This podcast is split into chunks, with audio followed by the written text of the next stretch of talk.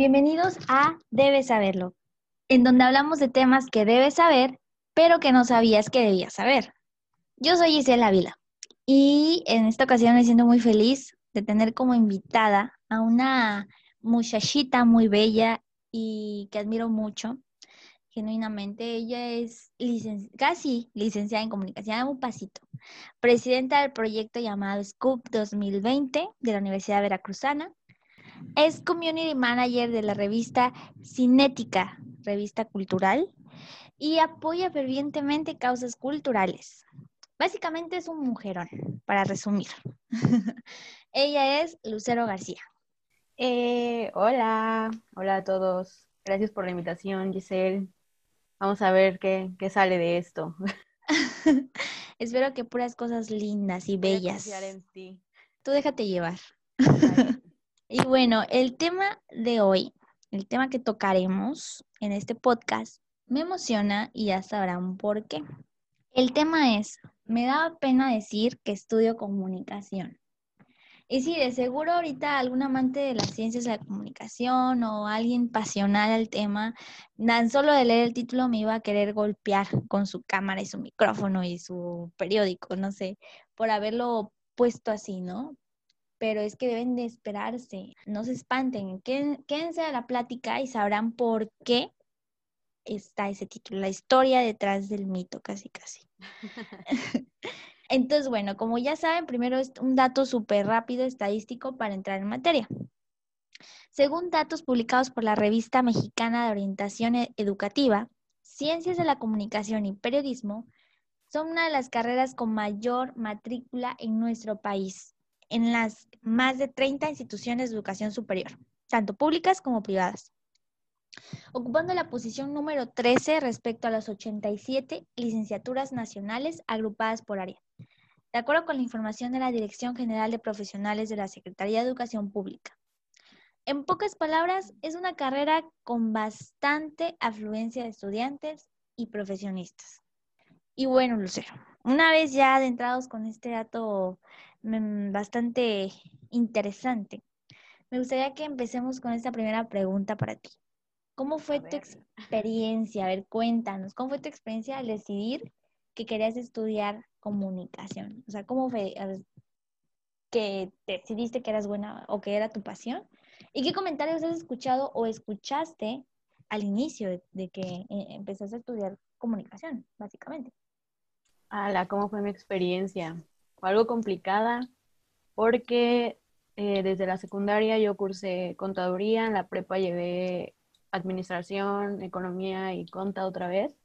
Entonces, pues mi familia y mis amigos creían que yo me iba a ir como a una carrera de administración, negocios internacionales, publicidad o algo así.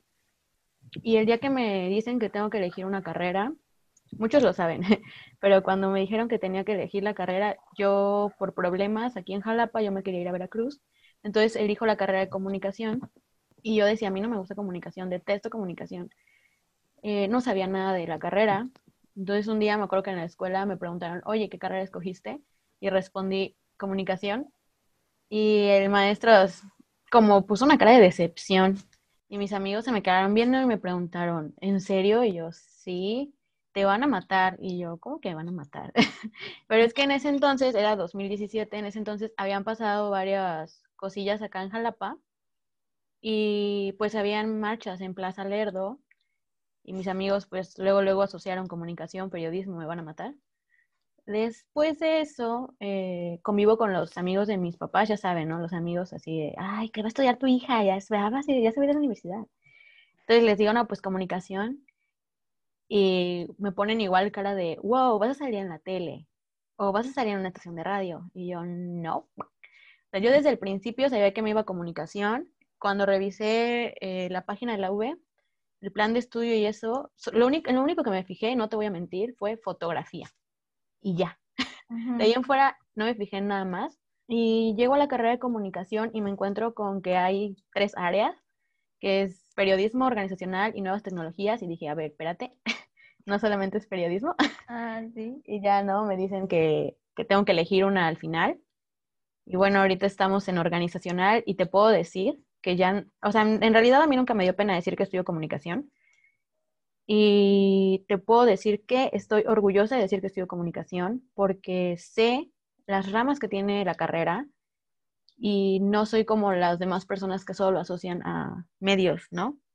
Claro, y además de que es muy, ya es común que cuando digas comunicación asocien con periodismo, tal cual. O sea, creo que es, es, lo que más asocian.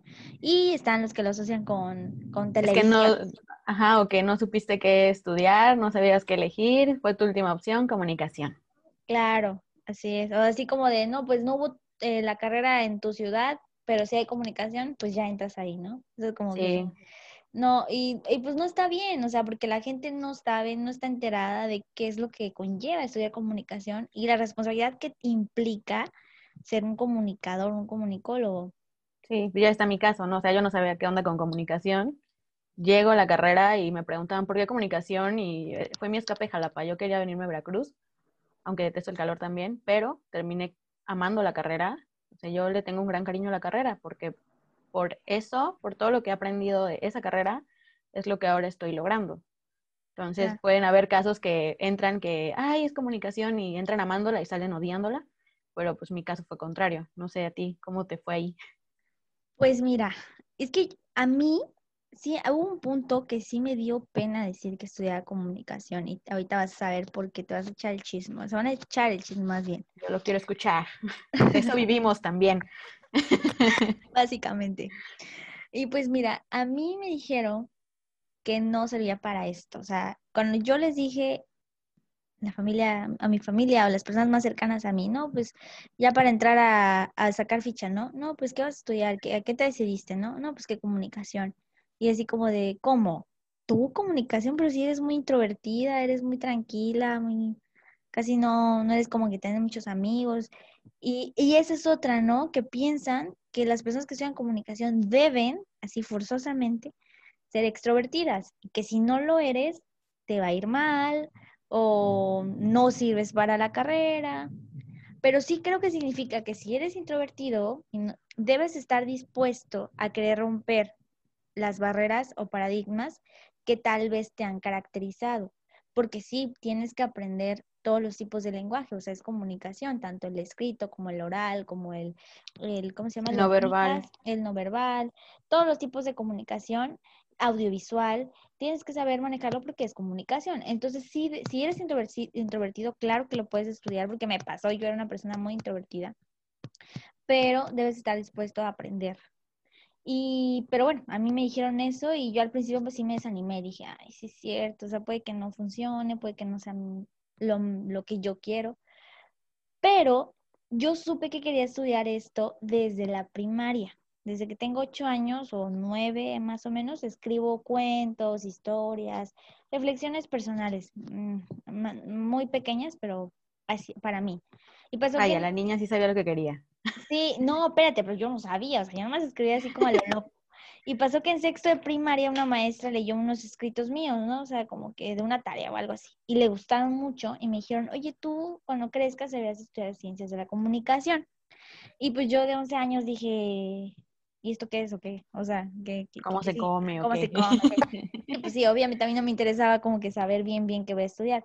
Y que por cierto, le mando un saludo a mi maestra de sexto de primaria, que si acaso está escuchando eso, espero que sí. Eh, le mando un saludo porque sí, él fue, ella fue como el parteaguas, porque pues ahí creció la idea de que a ver qué es comunicación, si existe esta carrera o qué es. Y sí, como que me puse a investigar, pero bueno, estaba muy pequeña y pues no, no, no sirvió como que mucho a la investigación porque no, no supe identificar qué onda. Pero sí dejó la semillita. Y ya pasaron los años. Claro, claro, pues ya, ya este, estuvo esa cosquillita de qué onda, ¿no? Y ya cuando pasaron los años y ya tenía que elegir ahora sí la carrera, sí me encontré pues con estos comentarios de que no, pues igual, ¿no? Te vas a morir de hambre, igual este, te van a matar o no sé. Y ya cuando iba a inscribir, pues tenía como dos ventanas. A un lado tenía comunicación, que yo sabía que era lo que quería, que era lo que verdad me gustaba, porque obviamente ya a lo largo de, la vida ya había desarrollado varias, varias cositas que descubrí en mí que me, me encaminaban a estudiar comunicación. Pero por otro lado, la parte de no es que esto y el otro, el dinero, shala, shala. Y bueno, al final me decidí por, por mi pasión. Y ahora que estoy en noveno semestre, en retrospectiva, sí puedo identificar que hubo varias veces que estuve a punto de desertar. Yo creo que mínimo unas, no sé, siete veces por ahí. Estuve como siete veces eh, o más, no sé, que estuve por varias razones, ¿no? Por económicas, asuntos familiares, pero yo creo que una de ellas o varias de ellas fueron por las críticas. O sea, ya sabes, el típico que te preguntan, ¿y qué estudias? Y yo de, no, pues ciencias de la comunicación. Y ellos deciden, es que automáticamente su rostro es como de decepción. Ajá, así como de, ay, pobrecita. Ya esperaba algo más. O sea, esperaba alguna ingeniería o contaduría, o sea, algo ya que ellos dicen que es mejor. Ajá, o sea, es que escuchan eso inmediatamente es como de, ah, ok, ah, vale, chido. sí, no hacen ningún comentario o se quedan callados, así como de, ay. ¿Y ahora qué le digo? no quiero, no quiero parecer que, que la felicito o que me asombro, pero tampoco quiero parecer grosero. O sea, como que se quedan pensando qué decir, ¿no? No, y ahorita que ya lo asocian también a influencers, ¿no? Ah, sí. No, pues ya, ¿qué? ¿Ya cuando haces tu, canal de YouTube o qué? Sí, te hacen esos, esos chistecitos. Ah, órale. sí. Y, y, bueno, he de admitir, o no, no sé, tú dime también, que la carrera de comunicación ha sido muy manchada, ¿no? Por pseudo profesionistas que, han cometido muy, actos muy poco éticos a lo largo de la trayectoria de, México y del mundo. Estoy de acuerdo. Pero así, así como hay comunicólogos, ¿estás de acuerdo que también hay muchos profesionistas de muchas carreras que la han regado y muy cañón? Pero yo creo que al trabajar en medios, que sí, sí, sí, nuestro, nuestro público es opinión pública, o sea, es todo, todos los tipos de públicos dan lugar a que se levanten críticas de todo tipo. Pero al trabajar con medios, sí estamos en esta atmósfera en que va a haber crítica siempre. ¿Estás de acuerdo? Sí, bueno, y lo vemos desde la universidad. Bueno, yo me acuerdo que cuando entré allá, escuchaba mucho las, las críticas, ¿no? De, es que te quedó mal el video y tal foto, bla, bla, bla. Eh, la película, o sea, siempre escuchas críticas y algunas no son constructivas, algunas sí son completamente destructivas, pero es como forjarte en el camino a ser más fuerte y soportarlas porque una vez saliendo de la carrera ya es la vida real y que te, va a estar regañando un director o te va a estar regañando el gerente o te va a estar diciendo algo. Y es como para que vayas aguantando, ¿no? Para que vayas soportando el rebote. Y siempre nos enseñan eso en la, facultad, ¿no? A ser como muy críticos con nuestro trabajo e incluso con, lo, con lo de los demás compañeros, porque así como nosotros mismos nos criticamos entre nosotros para, pues, construirnos, pues así nos van a criticar nuestro trabajo en, todos los medios, en donde trabajemos, porque así como podemos trabajar en un hospital, eso mucha gente no lo sabe, pues, nuestra carrera no solamente es YouTube, no solamente es un periódico, podemos Ni Televisa. Ajá, podemos trabajar en una fábrica, podemos trabajar en un, hospital, en un buffet de, de abogados, podemos trabajar donde sea que estén interesados en trabajar en la comunicación social y organizacional de una empresa. ¿no? Entonces podemos trabajar en todas las áreas. y es eso, ese es otro punto, que nuestra carrera es muy completa y muchos, muy pocos lo saben. Vemos psicología, vemos filosofía, ética, régimen jurídico. Así es, incluso vemos administración, muchas áreas que abarcamos, pero la gente no sabe y, o lo ignora, ¿no? Pero incluso a mí en una clase me tocó que estábamos varios de varias carreras y cuando yo les conté eso, se sacaron de onda, así de que, ¿cómo? ¿Ustedes ven esto? ¿Psicología? ¿Derecho? Pues ¿Qué onda? y, y, es nuestro, nuestro compromiso, o sea, es nuestro, nuestro deber saber de muchas áreas o de conocer al menos y de estar al día. Sí o sí, estudiemos o estemos en el área de periodismo o estemos en el área de, de organizacional o en el área de edición, tecnologías, fotografía, hay que saber qué es lo que está pasando en el mundo todos los días. ¿Estás de acuerdo? Sí, porque, sí, claro, porque de hecho tú puedes enfocarte en una de las tres áreas que hay en nuestra facultad, porque también hay que mencionar esto. Depende la facultad, depende la universidad, son las áreas. Por ejemplo, creo que en la UNAM hay una de política, si no Así es. sí. y en la de nosotros no hay de política. Entonces... No, en la UNAM hay un buen de áreas, todavía más. Sí, imagínate. La de nosotros solo hay tres y ahora imagínate cuando vas al campo ya laboral, a mí me tocó que yo quería solamente organizacional, solamente quería trabajar con el clima y la cultura organizacional, pero cuando yo me voy a hacer mi servicio, a mí me ponen a editar fotos a tomar fotos, a editar fotos y editar videos. Y dije, Dios mío, yo no sé hacer esto. Entonces tuve que aprender viendo videos de YouTube, porque también en esa carrera tienes que ser muy autodidacta. Así es. Y no te quedas. Fíjate, esa es la siguiente pregunta. Tocaste muy bien el punto. creo que la carrera de comunicación va inmersa a una vida profesional activa, o sea, desde primer semestre, o sea, desde que inicias. No sé, y tú lo acabas de decir, o sea, ¿qué tan importante es buscar proyectos en los que te empieces a desarrollar, buscar contactos, hacer prácticas, hasta empleos que te ayuden a crecer? Es fundamental, bueno, para mí, empezar a, a desarrollarte profesionalmente desde que inicias porque no es como las demás carreras que, bueno, dices, este, bueno, primero estudio, este, todo lo que tengan que aprender y ya de ahí lo desarrollo en el, área laboral. Creo que comunicación no. Creo que lo tienes que empezar desde, desde, siempre, desde el principio. ¿Qué opinas? Sí, bueno, es que comunicación es más de estar actualizando a cada rato. O sea, no te puedes quedar. Definitivamente las redes sociales nos están trayendo todo rapidísimo. Nivel, te tienes que actualizar ya todos los días. Si no, ya, ya valiste. Eh, para mí es muy importante eso de estar trabajando desde que inicias, porque a mí me pasaba, bueno, nosotros lo hemos visto, no sé si a ti te tocaron maestros así, pero maestros que te pedían, no, pues ve a hacer una auditoría de imagen, ve a hacer una auditoría de no sé qué, ve a hacer esto y el otro y el otro, con empresas de verdad.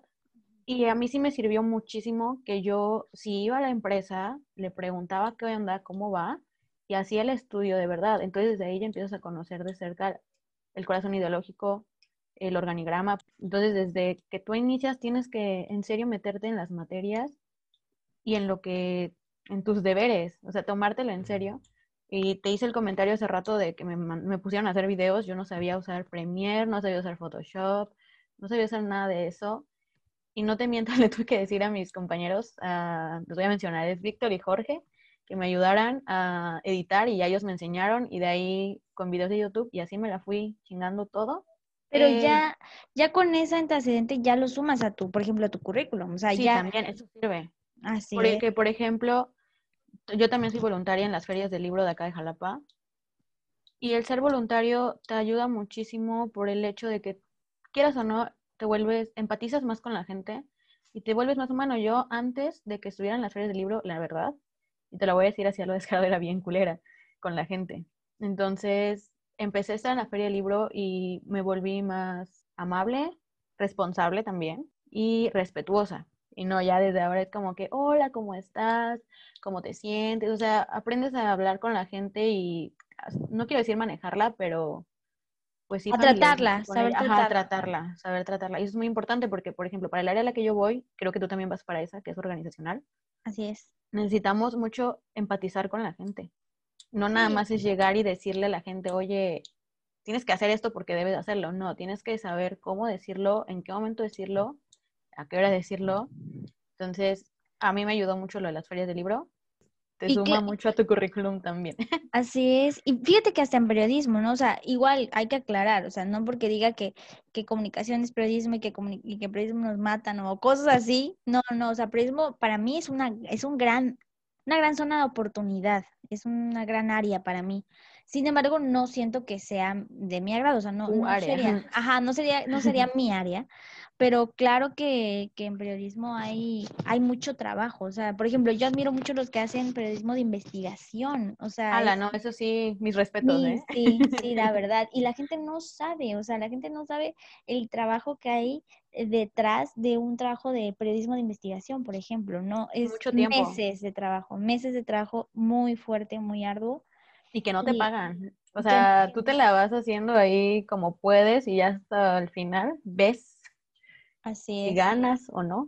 Así es. O si pones en riesgo tu vida. Sí, sí, sí. Entonces, mis respetos para los que trabajan en periodismo y los que hacen buen periodismo y que no nada más hacen amarillismo. Y bueno, X, eso es otro tema, pero sí. no, no, vamos a tocar tecnicismos porque... Pero sí, yo también concuerdo en que es muy esencial porque te vas abriendo brecha, te vas abriendo camino y que cuando tú empiezas a hacer, a hacer contactos, ya, por ejemplo, aunque sea entrando de hacer prácticas nada más, empiezas a conocer gente, empiezas a entender temas que tal vez en la facultad ni de chiste vas a ver, porque pues son temas ya más como prácticos 100% en el área laboral o en el área ya, aunque sea de freelance, pero lo, lo tienes que aprender ya en práctica. Este, pero te vas, te vas dando cuenta de todo esto. Por ejemplo, eh, hablaré de mi caso, yo estuve, yo hice prácticas para un periódico, hice prácticas para radio, hice prácticas para una televisora, y tú dices, bueno, es que en prácticas pues no te pagan, no, pues es que luego te negrean, o sea, sí, pero la neta aprendes mucho y te, te abona tu currículum y además de que dices, ya sé hacer esto, si sé que me piden esto, sé cómo hacerlo, sé cómo cómo reaccionar a, ya te vas dando cuenta que te gusta, que no. Por ejemplo, yo entré al periódico con la idea de que me gustaba periodismo y que quería hacer periodismo porque me gustaba escribir. Pero cuando entré y ya me di cuenta que es un mundo totalmente eh, diferente. al que te lo pintan, al que te lo pintan, ¿no? Ya pues tú dices, ya tomas la decisión eh, personal de saber si, si es para ti o no es para ti. Pero sí, a lo que voy es eso, creo que es muy importante, definitivamente. Sí, o sea, por ejemplo, lo que les conté hace rato de que yo, entré y no quería la carrera, eh, lo que yo sí sabía es que me gustan mucho las empresas. Yo siempre he disfrutado de las empresas, entonces dije, a ver qué puedo encontrar organizacional y ahí encontré prácticamente el amor de mi vida es lo organizacional.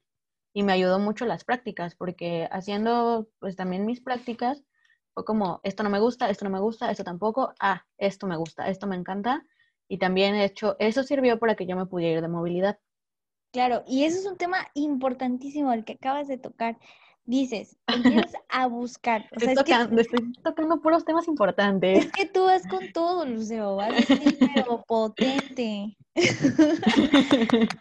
pero sí, o sea, cuando es eso, cuando te das cuenta qué es lo que te gusta, qué es lo que te apasiona, qué es lo que quieres hacer, pues obviamente vas buscando aprendizaje, aprendizaje, aprendizaje, ya sea de, tu área y como dijiste, comunicación es una carrera muy autodidacta, entonces si no lo ves en la facultad, lo ves en videos de YouTube, entras a cursos, entras a posgrados, entras a lo que... A lo que Aprovechen los cursos gratis.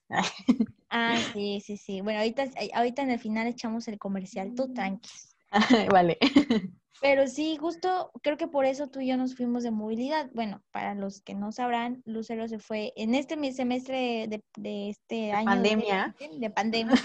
nos tocó. Este, ella se fue a, la UAP, a la Universidad de Puebla, y yo me fui a la Ciudad de México en la UNAM.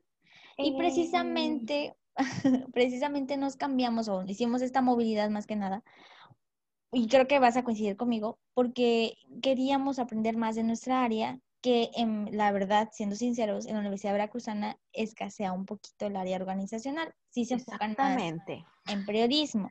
Entonces, el hecho de querer como quitar esas estacas y moverte y aprender de los que sí saben y ven estos temas, creo que es un tema importante. Y aquí es esta pregunta, ¿qué tan importantes son para, para nuestra carrera? ¿Es, ¿Qué tan importante es para nuestra carrera hacer intercambios o hacer movilidad, ya sea la zona donde sea, ya sea aquí a, la Ciudad de México o a España o a Inglaterra o Alemania. ¿Qué tan importante es hacer este cambio de, universidad? Pues mira, yo a mí me encantó el intercambio. también me tocó esta crítica de, es que te vas aquí a la UAP, aquí al lado. Y yo no les decía nada, solo de, sí, me voy aquí al lado. Pero a últimas, si sabes lo que quieres, eliges un buen lugar a donde vas a ir a parar. Por, como vuelvo, organizacional. Entonces, aquí lo que es la Universidad Veracruzana tiene el periodismo a todo lo que da, pero organizacional lo tiene muy descuidado. Y si te vas a WAP, te vas a dar cuenta que en WAP organizacional es lo más fuerte de toda la universidad. De hecho, entonces, elijo organizacional y fue lo mejor que pude haber tomado o sea, si alguien se quiere ir de movilidad, háganlo. Y si no saben ni qué área tomar ni nada, no importa, ustedes háganlo de todas maneras porque la experiencia vale muchísimo. Te vas a dar cuenta de todo lo que te gusta, de lo que no te gusta, de lo que tú creías que te gustaba, pero que en realidad no te gusta y solamente lo hacías porque la sociedad te decía que lo tenías que hacer o porque tu misma familia lo decía. Pero es prácticamente empezar a independizarte y aprovechando las oportunidades de la universidad porque ahorita, ahorita que tocaste el tema también de, empezar a hacer prácticas y que te negrean y que no te pagan, quieras o no lo estás haciendo durante el tiempo de estudio. Imagínate que lo hicieras si estuvieras trabajando, no le ibas a dar prioridad. Y ahorita lo estás haciendo porque quieres aprender, para que cuando salgas puedas hacer algo súper chingón y puedas, si quieres emprender, pues lo emprendes y si pues, quieres trabajar para alguien, pues trabajas para alguien. Pero la movilidad te sirve mucho para definir todo lo que te gusta y lo que no. Y eso es muy, muy, muy importante, porque ¿cuántos no terminan en un trabajo que no les gusta y solamente están ahí porque les pagan bien y porque no saben hacer otra cosa? Claro. Sí, ¿Y, y, qué opinas del, por ejemplo, este choque cultural también, en el que también te descubres a ti mismo, pero también descubres a las demás personas, aprendes otra forma de pensar, aprendes otras culturas de otras ciudades, de otros estados, incluso de otros países, y es así como y enriquecer, ¿no? Este acervo cultural que a veces los mexicanos tenemos un poquito olvidado. Fíjate que cuando yo llegué a Buap, eh, vivía con una colombiana y la colombiana me hizo énfasis en, es que ustedes tienen muchas oportunidades de irse a, diferentes países y no, lo, no las aprovechan. El mexicano prefiere quedarse en su casita, en su zona de confort y ella. Y me dice, yo tuve que batallar para poderme venir a México y dije, ah, o sea, como que ahí quedó el comentario. Sí me sacó de onda, pero ahí quedó el comentario. Eh, ella me invitaba a comida colombiana, o sea, yo conocí la comida colombiana al estilo mexicano porque pues no teníamos varias cosas de allá, claro, pero me gustó mucho convivir con ella. De ahí me mudo y me voy a vivir con una francesa, con Jan. Ahí si me escucha, saludos a Jan y a Agustín, mis queridos niños. y ellos me los traje a Jalapa, porque pues la cuarentena la pasamos en Puebla encerraditos tres meses, y de ahí nos vinimos a Jalapa, y en Jalapa les enseñé la Universidad Veracruzana de Campus Obvio Jalapa, y les, o sea, llegaron a la alberca de aquí y fue de wow, vieron las instalaciones y fue de wow, la USB, wow. Y a mí me sorprendió sus reacciones y les pregunté qué onda, ¿no? Me dijeron, para empezar, nosotros no tenemos instalaciones como ustedes, ni como aquí en, Veracruz, ni como en Puebla, porque en Puebla tienen el estado, o sea, la ciudad universitaria de UAP está muy bonita. No me quiero imaginar la de la UNAM, pero la de Puebla está muy bonita. Entonces me dijeron, es que ustedes tienen todo el equipo y no lo aprovechan. O sea, nada más lo tienen ahí de adorno y en vez de sacarle frutos o algo, ahí lo tienen. Deberían de aprovecharlo. También me hicieron el comentario de que aquí los salones son de 30 personas, a lo mucho 50, y que allá pues son más de 100 personas. y que allá ni pasan lista, ¿no? Fue como de, ah, ups. y otra cosa es que pues te preguntan mucho de México y tan solo yo por ser mexicana me sentí con la responsabilidad de hablar bien de México y no solamente pues como, bueno, no responsabilidad, sino sentirme orgullosa de mi país y hablar maravillas de aquí y sí lo hice. Porque también hablando con ellos, ellos me comentaban que, por ejemplo, si un francés con otro francés se encuentran en otro país, no se hablan. Son como, ah, y otro francés. Y también me pasó allá que con un argentino, con Agustín y otro argentino, se llama Matías, luego le decía, oye, Matías, aquí está Agustín y Matías, ah, es que no viene a México a conocer a otro argentino. Y yo me he dado cuenta que los mexicanos son lo contrario si se encuentran es como de, ¡ay, un mexicano! ¡Viva México! Y todos orgullosos, ¿no? Pero creo que lo que aprendí de este intercambio, que no me lo preguntaste, pero te lo voy a decir, porque todos lo tienen que aprender. Tú cuenta. Eh, es, te conoces, conoces otras culturas aunque no estés allá, y te motivan a irte a otro lado. Estamos ahorita en la edad de comernos el mundo. Y es cierto, tenemos 20 años. No sé quiénes nos están escuchando, pero si tienen entre 18 y 25 años, se pueden comer el mundo y deben de aprovechar todo lo que esté al alcance de sus manos. Hay que aprovechar oportunidades, porque oportunidades hay. La cosa es aventarse y arriesgarse a tomarlas. Claro, y que, bueno, hay que agradecer que, por ejemplo, la Universidad Veracruzana eh, y hay muchas universidades en, a, lo largo y ancho de, de, México que apoyan hacer este tipo de intercambios de movilidad, incluso con becas. Entonces, creo que hay que aprovechar esta oportunidad y si hay chance de que, por ejemplo, tú que nos estás escuchando, esto es comunicación y, y estás medio, bueno, ahorita con pandemia y todo, pues está medio difícil, ¿no? Pero bueno, cuando pase y, hay, y si hay chance, pues que te animes, ¿no? Porque realmente eh, aprendes demasiado, como dice Lucero, aprendes el choque cultural, aprendes que te gusta que no, aprendes este, muchísimas cosas que no te vas a imaginar si no lo vives, básicamente. Entonces, pues sí, yo, yo también, como tú, aprendí demasiado me tocaron ciertas situaciones adversas por ahí, como la pandemia, por ejemplo, pero Esa que pandemia.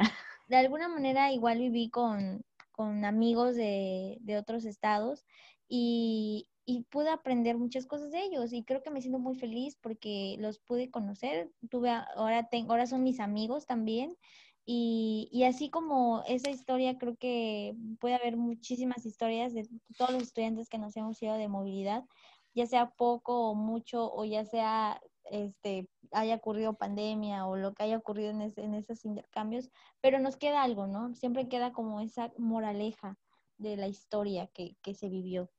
No, y ahora ya sabes que si te vas a otro lado ya tienes quien te reciba. Ándale, ¿sí? Ahí generas contactos. Regresando a la segunda pregunta, ahí generas contactos.